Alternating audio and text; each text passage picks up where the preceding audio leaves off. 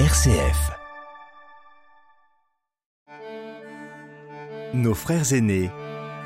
Noémie Marijon.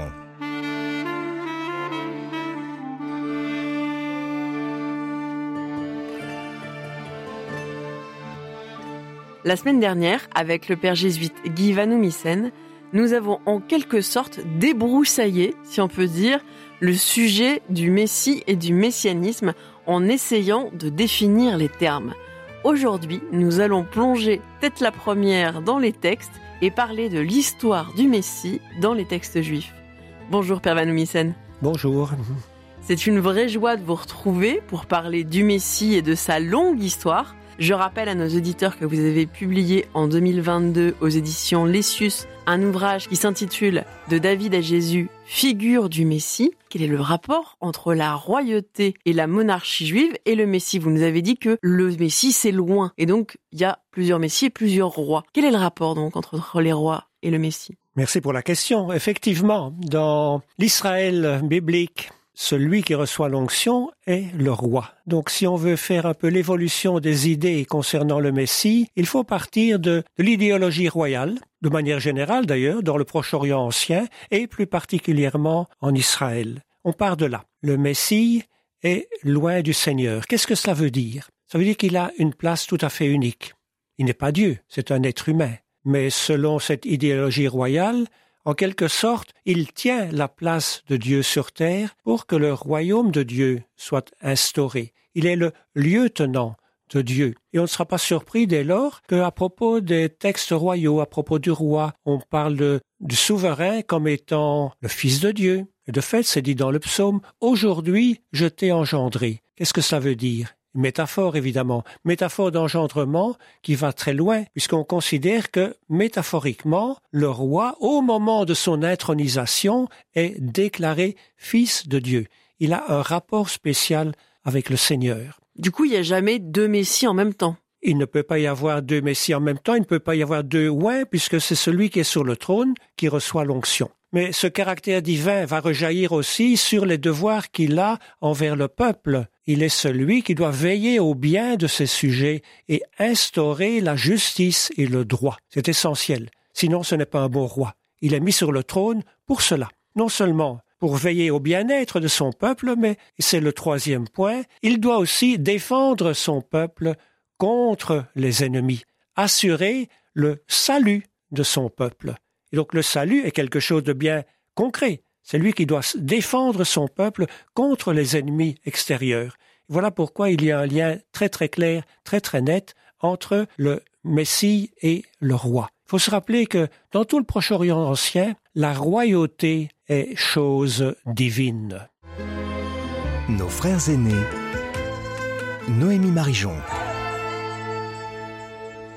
À la lecture de votre livre, on se rend compte qu'il y a une sorte de période de creux dans l'usage euh, du concept de Messie pendant la période du Second Temple. Est-ce que vous pouvez nous en parler et nous expliquer pourquoi à ce moment-là, on parle plus tellement de Messie? Effectivement, en 587, suite à la destruction du Temple et à la chute de Jérusalem, Israël perd toute indépendance politique. Et même en 538, lorsqu'ils reviendront au pays, lorsque l'on recommencera une vie civile, une vie religieuse, lorsque le Temple sera reconstruit, il n'y a plus de roi, mais un gouverneur. À première vue, tout aurait dû être détruit, il ne restait plus rien. Et pourtant, étonnamment, de ces décombres va surgir une vie nouvelle. Oui, Dieu n'a pas abandonné son peuple, il continue à être présent. De quelle manière? On pourrait dire que, à ce moment-là, après l'exil, Israël va se reconstituer non pas comme une entité politique, ce qu'il n'est plus, même s'il y a une organisation civile, donc Israël non pas comme entité politique, mais comme communauté assemblée religieuse. Et c'est pour cela que, pour cette époque-là, on parle souvent de la communauté du deuxième temple, le temple reconstruit après l'attaque des Babyloniens. On comprend que dans un tel contexte, l'idée messianique ne peut pas être reprise telle qu'elle était. Mais comme je l'ai dit, Dieu n'a pas abandonné son peuple et cela va se manifester par des relectures des traditions anciennes. Et je dirais un bon exemple serait dans, dans le livre d'Ézéchiel ou encore dans le livre des Chroniques, où je constate que sans doute l'histoire de David, elle n'est pas évacuée, mais tout d'un coup on lui donne une autre interprétation. Il y a un glissement. On parle beaucoup de David dans le livre des Chroniques. Et alors, bien évidemment, vous me direz, mais vous voyez, le messianisme est présent dans toutes les pages, dans de nombreuses pages du livre des Chroniques. Oui, mais on parle de David non pas comme chef politique, mais comme celui qui a instauré le culte, comme celui qui a construit à nouveau le temple, enfin qui en tout cas, disons, organisé le culte dans le temple, puisque comme nous le savons, le temple sera reconstruit par son fils Salomon. Et donc on n'oublie pas l'histoire passée, on n'oublie pas que le Seigneur est toujours présent, mais l'idée messianique comme telle passe au, au second plan en quelque sorte. Il y a un glissement d'un Messie politique jusqu'à un Messie, on va dire peut-être euh, plus euh, spirituel. Je ne dirais pas, pas encore vraiment un Messie spirituel à ce moment-là, mais je dirais la référence ce n'est plus le roi en tant que représentant de Dieu, mais ça va devenir la loi de Moïse. Israël, à ce moment-là, prend comme référence la loi de Moïse, les cinq premiers livres de la Bible, la Torah. Et cela, en quelque sorte, que je trouve les indications pour mener une vie selon le plan de Dieu. Dieu a fait alliance avec son peuple, c'est cela qui compte, beaucoup plus que les institutions politiques de type royal.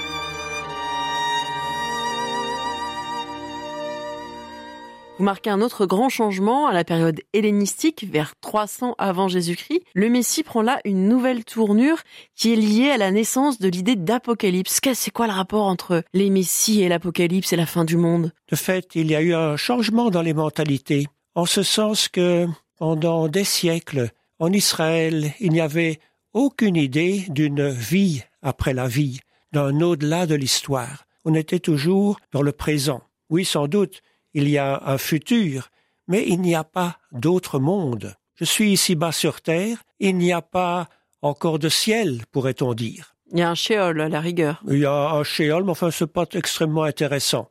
Mais progressivement vient cette idée que on, élargit, on élargit la, la, perspective. Et donc, non seulement Yahvé n'est plus simplement le petit Dieu national des, des fils d'Israël, mais il devient le créateur du monde. Et non seulement il est le créateur de ce monde-ci, mais la création est encore bien plus vaste.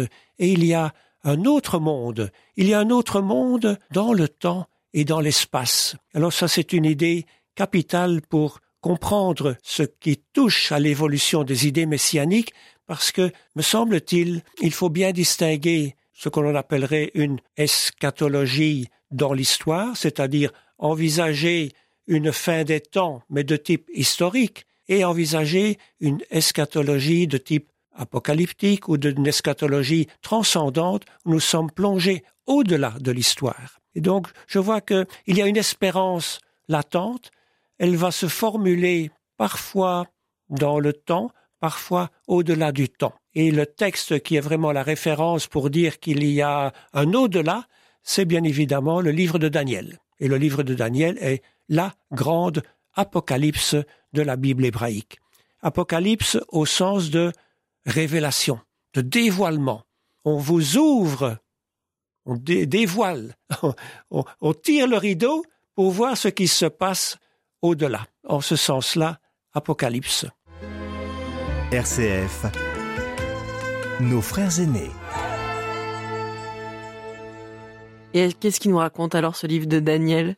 Ce livre de Daniel, il reprend l'histoire du peuple, il recommence à partir des persécutions, disons toutes les difficultés que le peuple a pu rencontrer, et puis il promet que ces persécutions, ces difficultés, cet anéantissement apparent, il ne constitue pas la fin, puisque il y aura un temps glorieux où il y aura, disons, le salut sera donné, la glorification de ceux qui ont tenu bon sera assuré. Donc un message d'espoir fondamentalement. À la période du Christ, au, dans les premiers siècles, est-ce que euh, tous les Juifs savent ce que c'est qu'un Messie? Est-ce qu'ils l'attendent tous? Est-ce qu'il y a une attente messianique? Un sujet extrêmement difficile, extrêmement vaste. Parce que de fait, nous imaginons qu'il y a une sorte d'idée messianique euh, unifiée.